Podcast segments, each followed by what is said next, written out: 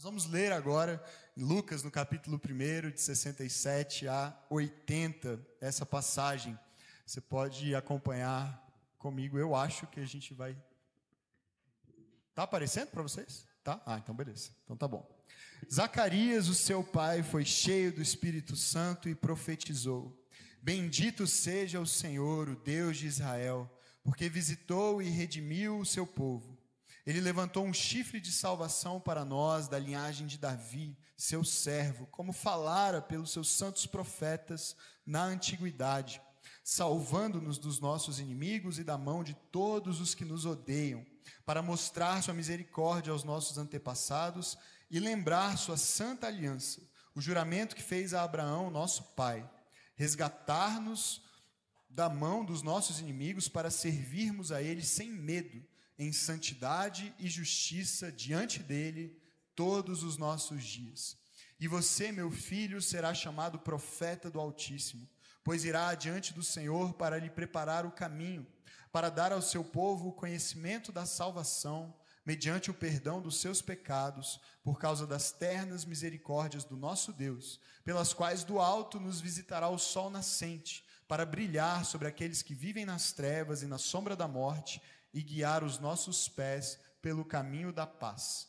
O menino crescia e se fortalecia em espírito e viveu no deserto até aparecer publicamente a Israel. Amém.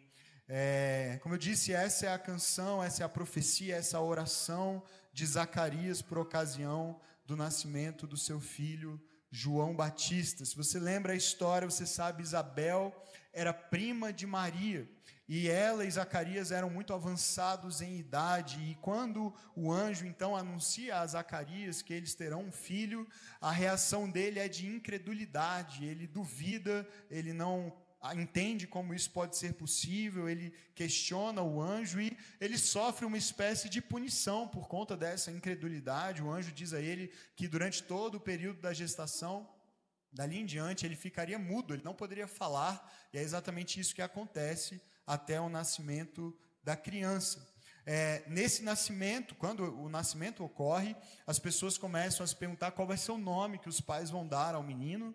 E quando Zacarias escreve numa tábua, em algum lugar, que o nome da criança deveria ser João, então a boca dele se abre novamente, ele é curado dessa mudez e ele volta a falar. E quando fala, não apenas fala, mas profetiza canta, exalta a Deus. Não tanto pelo seu milagre em si, não por ter recuperado a sua voz, mas pelo grande e maior milagre que estava acontecendo diante dele, o nascimento, claro, do seu filho, em condições miraculosas, dada a idade avançada deles, mas sobretudo o que aquele nascimento já prenunciava, a vinda também do Messias, o que acontece poucos meses depois, né? João Batista é cerca aí de talvez seis meses mais velho que Jesus. E nós ouvimos a canção e nós lemos o texto, e agora eu quero meditar um pouco com vocês a, a, respeito dessa canção e o que ela nos ensina nessa estação de advento. Nós estamos falando de uma música, a nossa série de, de advento esse ano é chamada Canções do Advento. É, e aí eu pensei em compartilhar com você, e aí eu não sei se você conhece música, sabe, sobre teoria musical, eu não sei absolutamente nada. Então eu inventei algo perigoso nessa manhã, é, mas fiquem tranquilos, eu não vou cantar, né? Para a alegria de muitos e frustração de alguns poucos. É, eu, eu, eu, fui pesquisar a respeito da estrutura de uma música. Qual, quais são os elementos que uma música tem? E aí me parece, talvez eu esteja errado, porque eu só consultei a Wikipédia, mas mas me parece que os três elementos básicos de uma música são ritmo, harmonia e melodia. Tá certo isso? Minha mãe é música, tá balançando a cabeça. Obrigado, mãe. Eu devia ter te perguntado, né? Seria melhor do que o Wikipedia, mas aparentemente é isso mesmo. Ritmo, harmonia e melodia. Há outros, né? Mas esses são os, os mais fundamentais. O ritmo é responsável por definir o tempo musical, o estilo musical, mas é também o que nos estimula a interagir com a música, com o nosso corpo com palmas, com batidas, com danças. É, ele requer atenção, pode ser compreendido como um movimento coordenado, uma repetição de sons regulares ou irregulares, fortes ou fracos, longos ou breves. Então, ele que define o tempo e, e, e estimula a gente a interagir com a música. Assim. A, a harmonia, por sua vez, é o plano de fundo para a melodia, é a aplicação de uma sequência lógica de acordes, enquanto a melodia é uma sequência de notas com diferentes intervalos. Eu não preciso que você decore essas coisas, tudo bem? Eu não vou pregar sobre isso, mas eu queria estruturar, estruturar a mensagem de hoje a partir desses elementos. Olhando para a canção de Zacarias, pensarmos em qual é o ritmo dessa canção, qual é a harmonia dessa canção e qual é a melodia dessa canção, tá bom? E aí vamos começar com o ritmo, então. Eu diria que o ritmo dessa canção de Zacarias é visitar e redimir, como batidas que se repetem: visitar e redimir. Verso 20, o verso 68 diz assim: Bendito seja o Senhor, Deus de Israel, porque visitou e redimiu o seu povo. Esse é o ritmo da história que Deus vem desenrolando e na qual ele vem agindo desde o início. Desde a queda, na verdade, Deus vem trabalhando nesse ritmo, visitar e redimir, visitar e redimir. Nós não cremos, como discípulos de Jesus, como cristãos, como povo de Deus, nós não cremos num Deus ausente e distante, que cria e que deixa, mas um Deus que age e intervém na história, um Deus que conduz a história em direção ao cumprimento dos seus propósitos eternos. Talvez na história bíblica a primeira e maior ação de resgate, de redenção, pelo menos até o ponto da história em que nós estamos nos concentrando agora, o advento, a vinda do Messias, até ali, a grande ação, intervenção de Deus na história em favor do seu povo, certamente nós podemos afirmar que foi o Êxodo. É ali que Deus, por meio da sua mão poderosa, liberta seu povo da escravidão do Egito. O que Deus fez ali foi visitar e redimir o seu povo salvá-lo da opressão do Faraó e direcioná-lo, conduzi-lo à terra prometida. Depois, ao longo da história, por meio de profetas, juízes e reis, Deus continuou fazendo isso. E, mas cada uma dessas visitações e atos redentivos eram apenas sombra ou sinalização da maior e definitiva visita e redenção que ele estava preparando. Portanto, a vinda de Jesus é a visitação definitiva de Deus para redimir seu povo. Amém?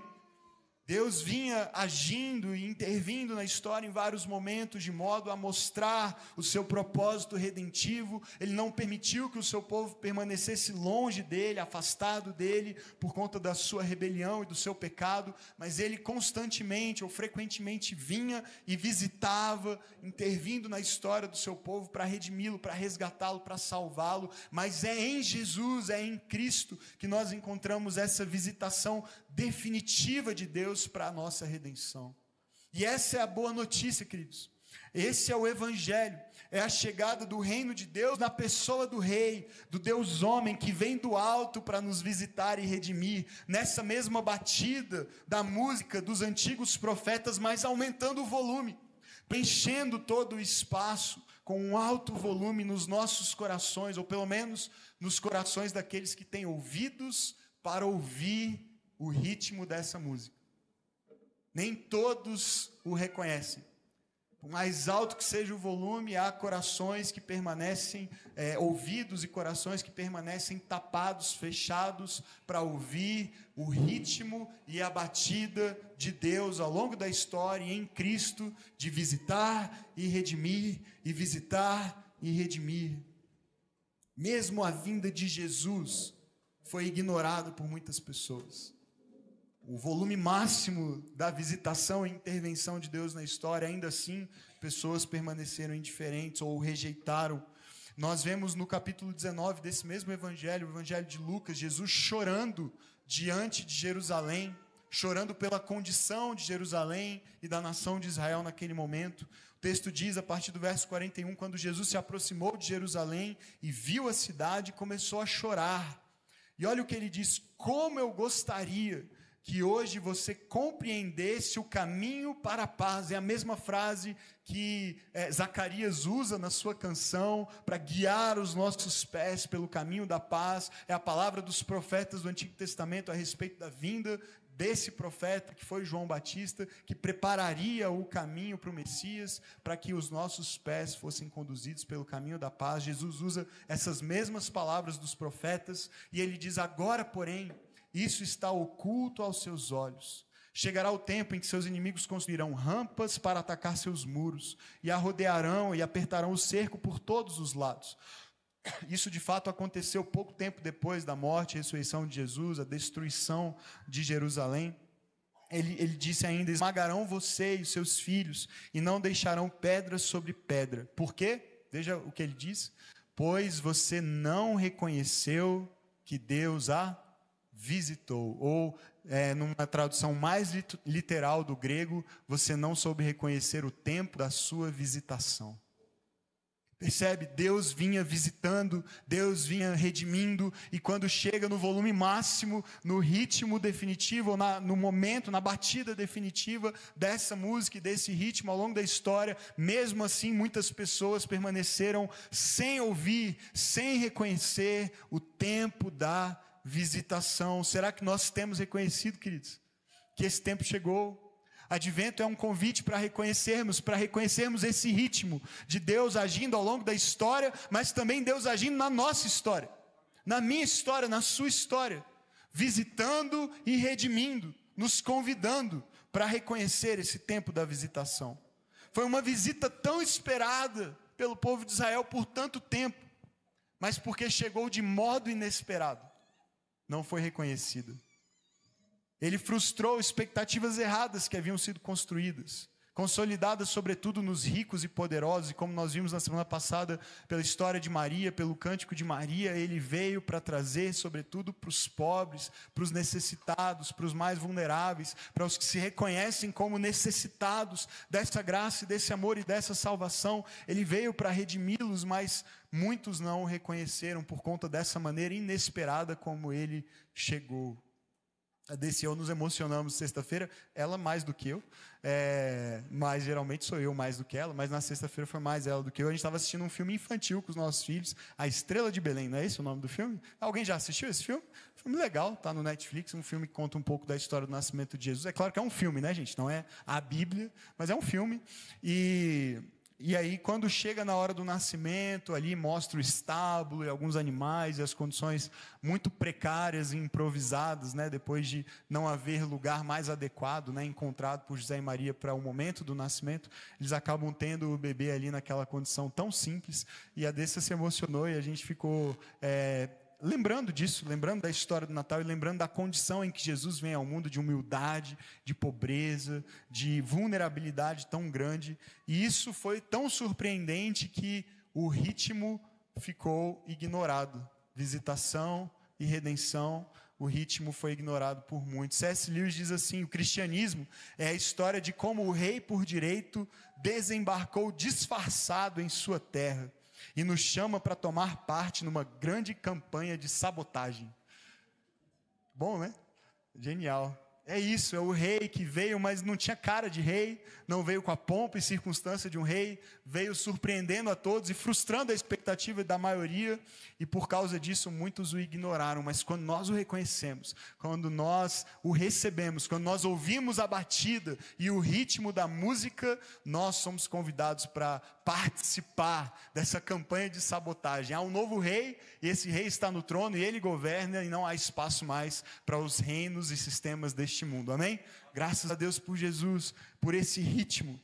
Embora Jerusalém não o tenha reconhecido e muitos de nós não o reconheçamos, ainda assim Deus agirá de modo a cumprir seu propósito redentivo eterno. Ele está comprometido com os seus e, por meio do seu filho, irá até as últimas consequências para redimi-los como ele declarou lá no Êxodo, esse primeiro grande ato de redenção: vocês serão meu povo e eu serei o seu Deus. Amém? Aleluia, graças a Deus.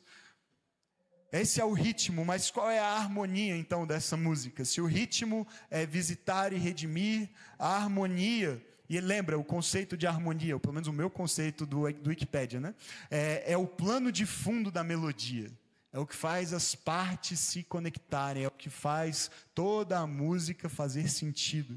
A harmonia dessa história e dessa música é a obra do Espírito Santo. É o plano de fundo da história inteira. No verso 67, na abertura dessa sessão, diz assim: Zacarias, seu pai, foi cheio do Espírito Santo e profetizou. E quando ele fala, ele também remete a sua profecia às profecias do passado dos grandes profetas da história que já haviam anunciado tudo aquilo que estava acontecendo. O verso 70 ele diz isso, como falara pelos seus santos profetas na antiguidade, assim o Senhor está fazendo agora. Então, Zacarias foi cheio do Espírito, ele percebeu que o que estava acontecendo ali na sua casa, com seu filho e com o primo dele, era obra do Espírito, ele recebe isso por revelação do Espírito, e, e mais, Jesus também foi concebido no ventre de Maria por obra do Espírito Santo, por uma intervenção do Espírito Santo, tanto a vinda de João como a vinda de Jesus são concretizações de profecias dadas por, a homens pelo Espírito Santo. Isaías, no capítulo 40, fala dessa voz do que clamaria no deserto. Malaquias, no capítulo 4, fala do profeta que viria no poder de Elias, converter os corações dos pais aos filhos. Jesus, em seguida, depois que ele começa a crescer e quando ele está prestes a iniciar o seu ministério, ele é batizado no Espírito Santo. Quando é batizado pelo mesmo João no Jordão, ele é levado por esse Espírito ao deserto para o seu tempo de teste e prova. Depois ele exerce o seu ministério no poder do Espírito Santo e mesmo a sua ressurreição é pelo poder do Espírito. Então a obra do Espírito está por todos os lados, está em toda parte. Não há como olhar para a história e não reconhecer isso. É a harmonia, é o que conecta todas as partes da história. Por isso, queridos, não há Natal sem o Espírito, não há salvação sem o Espírito, não há vida cristã e discipulado sem o Espírito, não há oração nem adoração sem o Espírito Santo.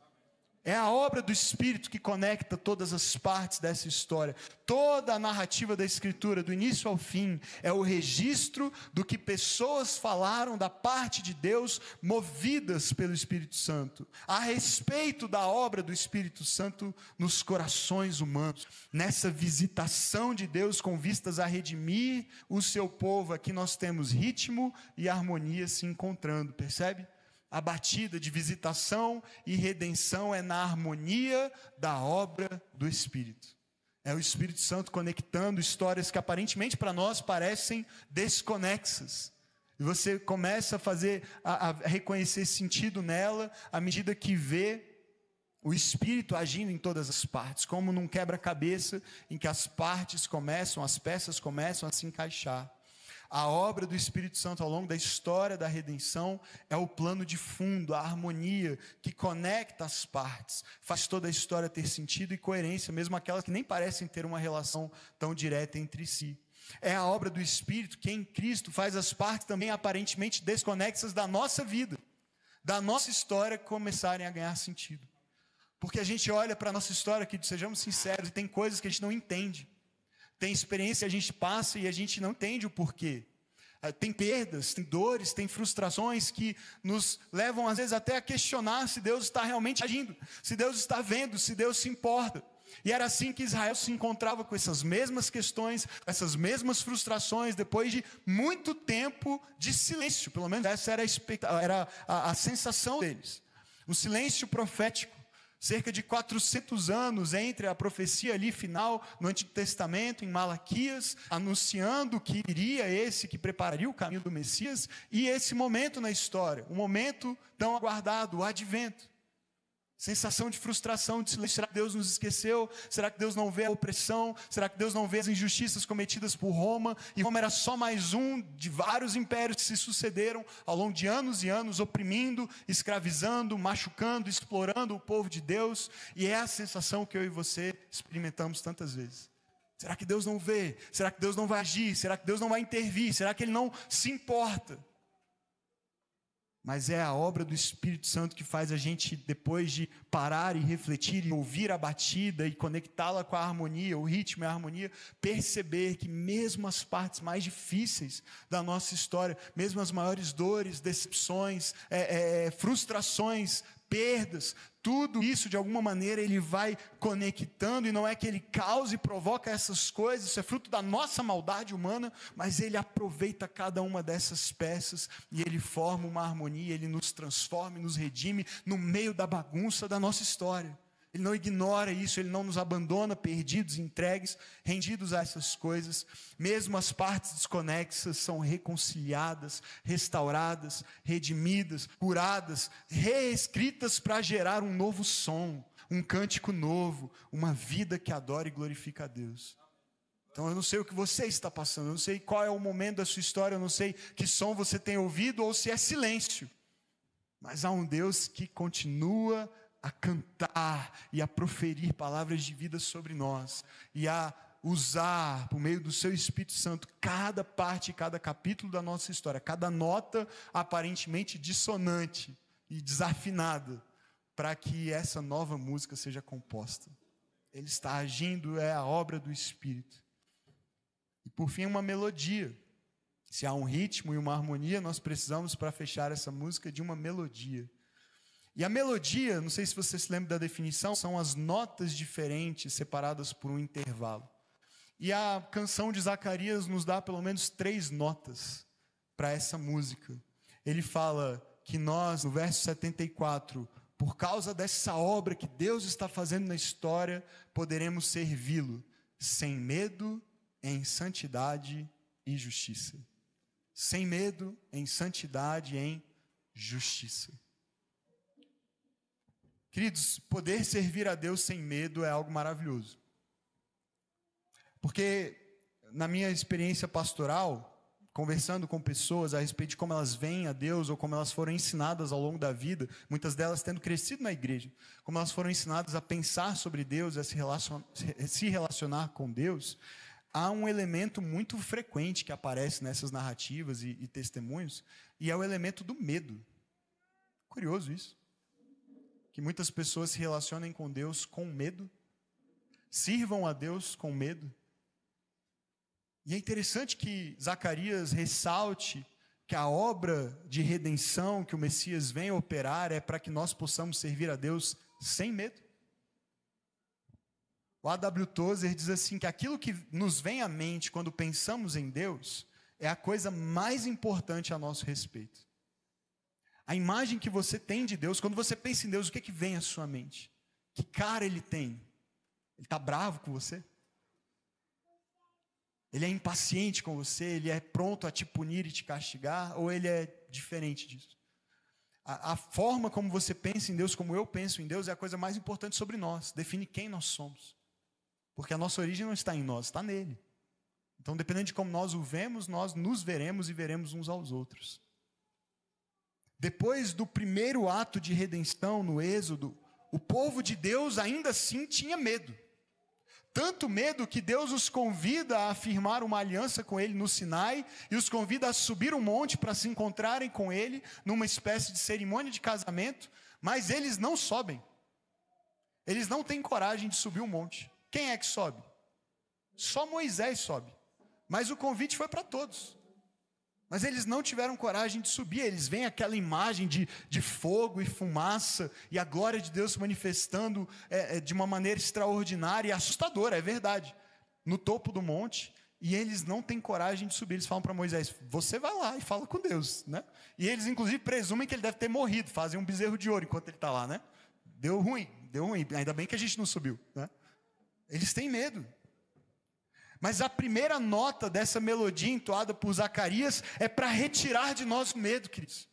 É para tirar o medo. Como diz o apóstolo João depois, na sua primeira carta, o medo supõe castigo.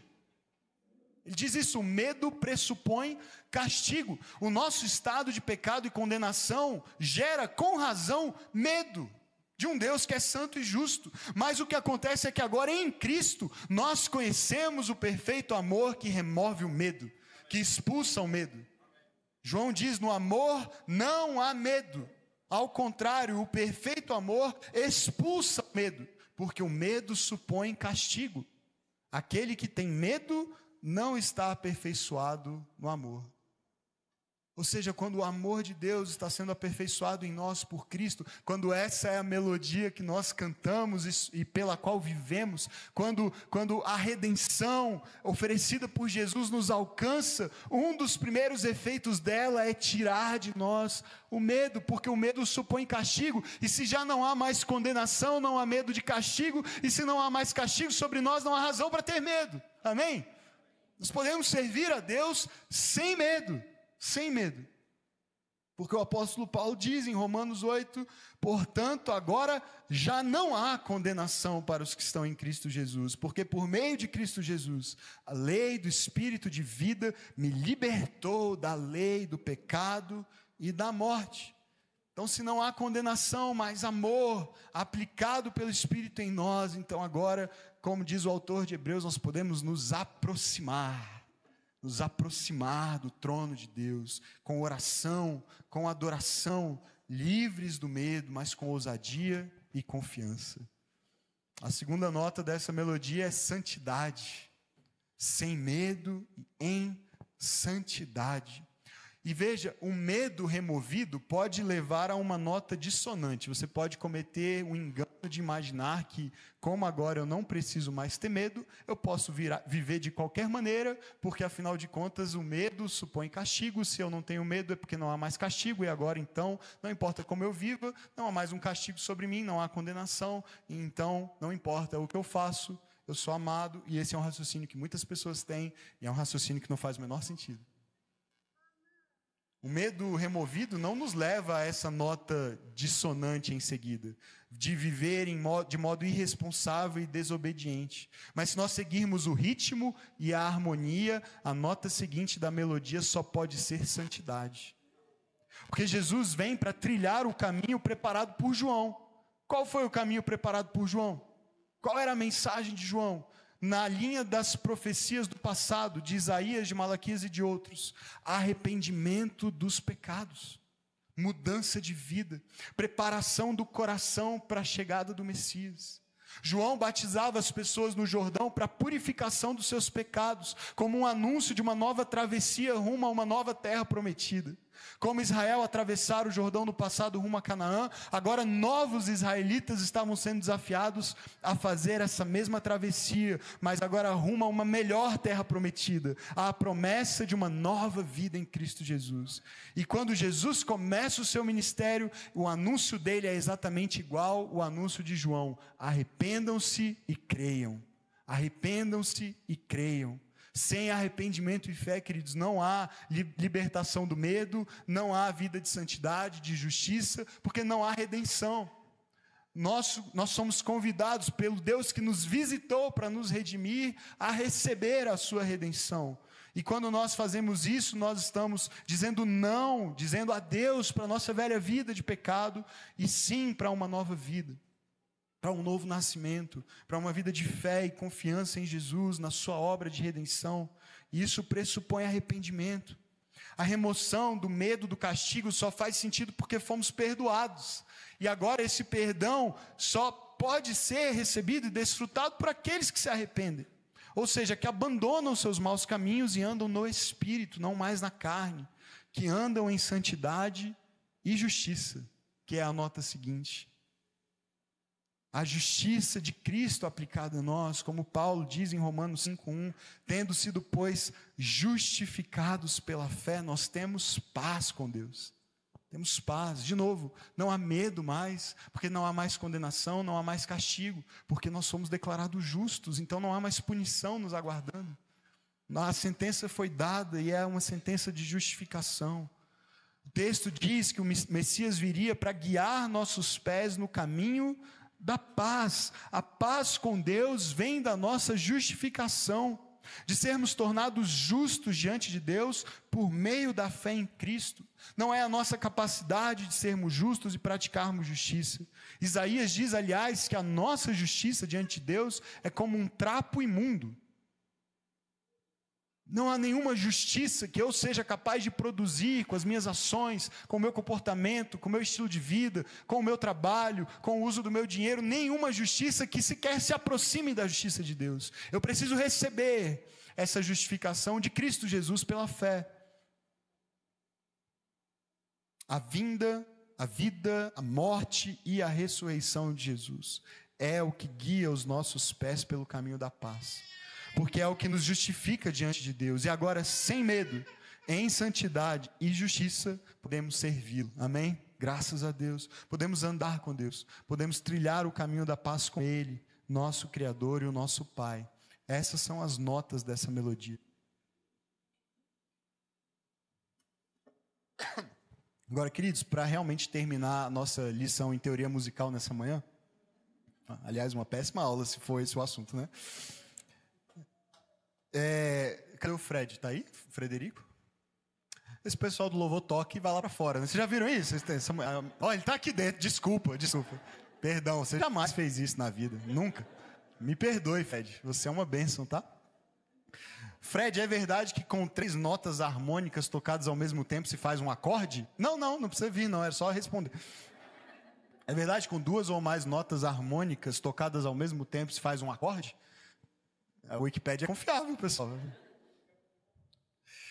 Nós falamos de três notas em, é, nessa melodia: sem medo, em santidade e justiça. Quando elas são tocadas, o acorde que nós ouvimos é a visita do sol nascente, do alto que vem para nos redimir. Olha só a parte final desse texto. Verso 76 em diante, você, meu filho, agora é o pai falando para o seu filho, é, é Zacarias profetizando sobre João diretamente. Olha que coisa linda. Você, meu filho, será chamado profeta do Altíssimo, pois irá adiante do Senhor para lhe preparar o caminho, para dar ao seu povo conhecimento da salvação mediante o perdão dos seus pecados, por causa das ternas misericórdias do nosso Deus, pelas quais, veja bem, do alto nos visitará quem? O sol nascente para brilhar sobre aqueles que vivem nas trevas e na sombra da morte e guiar nossos pés no caminho da paz. Pai, o, o, por causa das ternas misericórdias, de novo, a forma como a gente vê Deus, a gente pode ver Deus sem medo, com liberdade, porque Ele é um Deus de ternas misericórdias. Paulo, em 2 Coríntios, o chama assim, Pai das misericórdias. Por causa dessa grande, dessa terna misericórdia de Deus, Ele fará com que do alto venha nos visitar o sol nascente Queridos, isso é extraordinário. Ele vem porque nós estávamos em trevas. Ele vem para brilhar na sombra e na morte da nossa existência. Mas o que me chama a atenção aqui, eu quero caminhar para o fim com essa ideia. E eu não sei se você é, repara nessas coisas quando você lê a Bíblia, mas olha que interessante. Ele diz que do alto vai nos visitar um sol nascente. Queridos, o sol nasce onde? Embaixo, né? Já pensou na trajetória do Sol? Diante desse texto e da contradição que há aqui? O Sol, até onde, eu, eu onde me consta, pelo menos lá em casa, ele nasce de baixo para cima, não sei na sua. Eu vejo lá, e eu vejo, gente, quase todo dia, porque eu acordo nesse horário. Na verdade, eu acordo um pouco antes, tá? Deixar claro isso e também a minha insatisfação aqui mais uma vez, com o horário que os meus filhos acordam. É, tem uma recorrente. Esse é o ritmo né, das mensagens aqui, sempre tem essa batida, né? Ok. É, é um pouco terapêutico isso para mim. Estou pondo para fora aqui, meu momento de vulnerabilidade. Muito cedo, geralmente, lá em casa, a gente acorda e aí eu tenho a experiência de constatar todas as manhãs que o sol não vem do alto quando ele nasce, ele vem de baixo, certo? Ele nasce ali no horizonte, você vê é, no leste, né? Ele nascendo, e à medida que o, as horas do dia vão passando, ele vai subindo, subindo, e ao meio-dia ele está lá no seu ponto mais alto, e depois ele começa a a descer, a se pôr. Então, se ele está vindo do alto, ele está se pondo, ele não está nascendo.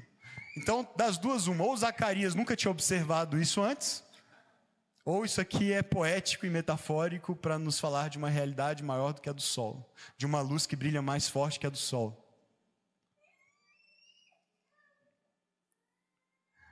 Esse sol, isso é curioso, o sol nasce de baixo para cima, mas esse sol é diferente. O sol que nós vemos nascer todos os dias, todas as manhãs, surge aos poucos. E a sua luz vai se intensificando até o ponto máximo, quando depois começa aos poucos a baixar. Mas esse sol, a respeito do qual Zacarias profetiza e canta, nasce do alto e vem descendo a nós. As estrelas apontam na direção da sua chegada e a luz vai se intensificando à medida que ele vai, aliás, aparentemente se pondo. Porque do Natal à Páscoa, não é isso que acontece? O que, que acontece na Páscoa? O que, que acontece, aliás, na sexta-feira anterior à ressurreição?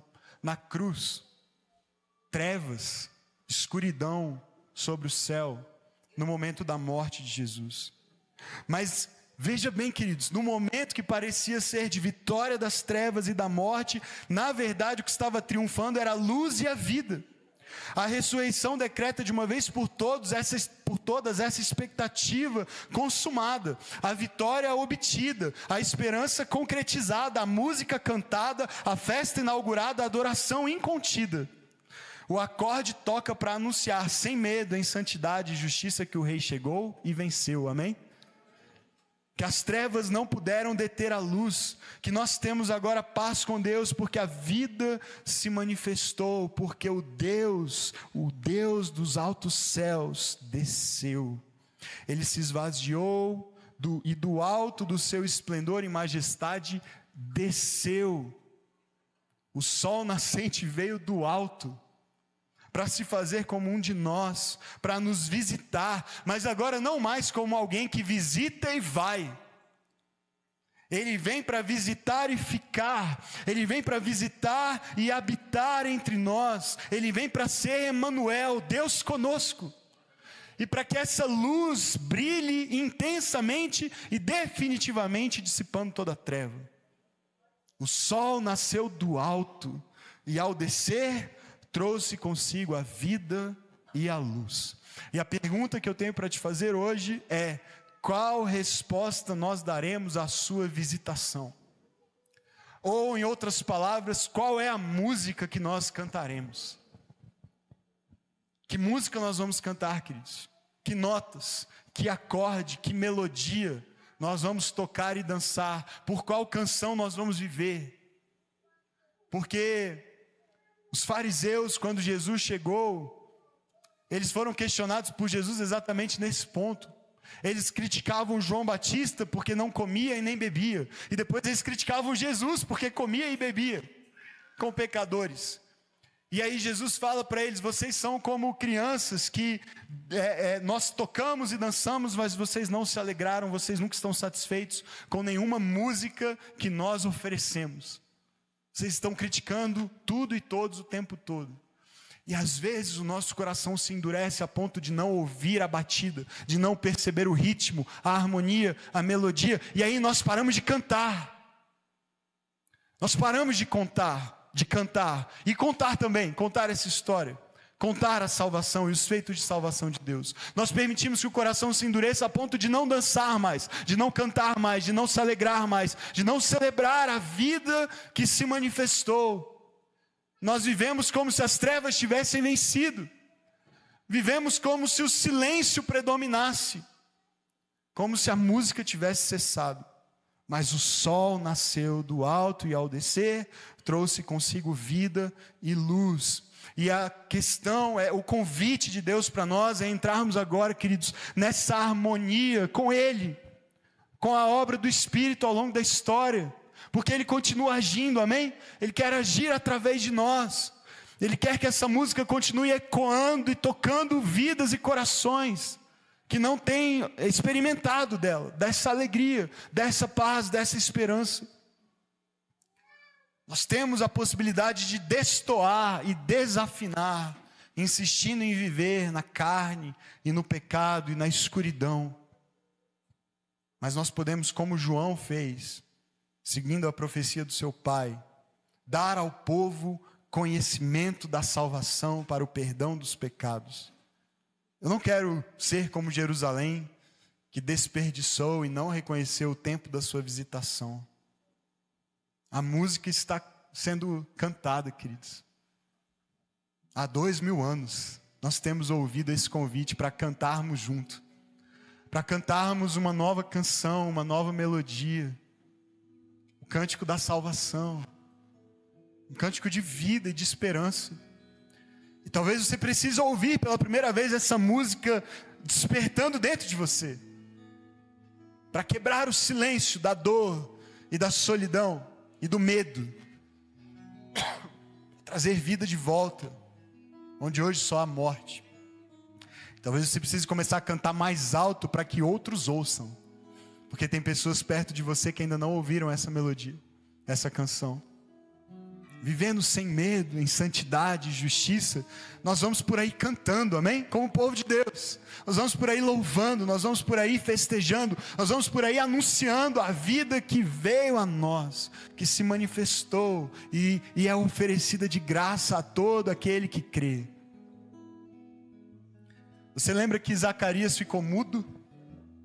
Por nove meses, mais ou menos, ele ficou impossibilitado de falar. Mas quando ele falou, puxa, o. Wright diz assim: a própria história de Zacarias, do silêncio de nove meses que inesperadamente se rompe no momento em que é dado o nome à criança, é uma reflexão em uma escala menor do que estava acontecendo em Israel na sua época. Muitos acreditavam que a profecia havia silenciado por um longo tempo. Agora a profecia irrompe mais uma vez, a fim de levar muitos novamente à verdadeira lealdade ao seu Deus. O que começou como uma espécie de castigo por causa da falta de fé de Zacarias, agora se transforma em um novo tipo de sinal, um sinal de que Deus está fazendo algo novo. Amém? E ele fez, Jesus veio, ele nos visitou e nos redimiu, e nós cantamos em resposta a isso. Nós o adoramos, nós celebramos, nós anunciamos que ele vive e reina para sempre. Aleluia! Há um novo cântico em nossos lábios.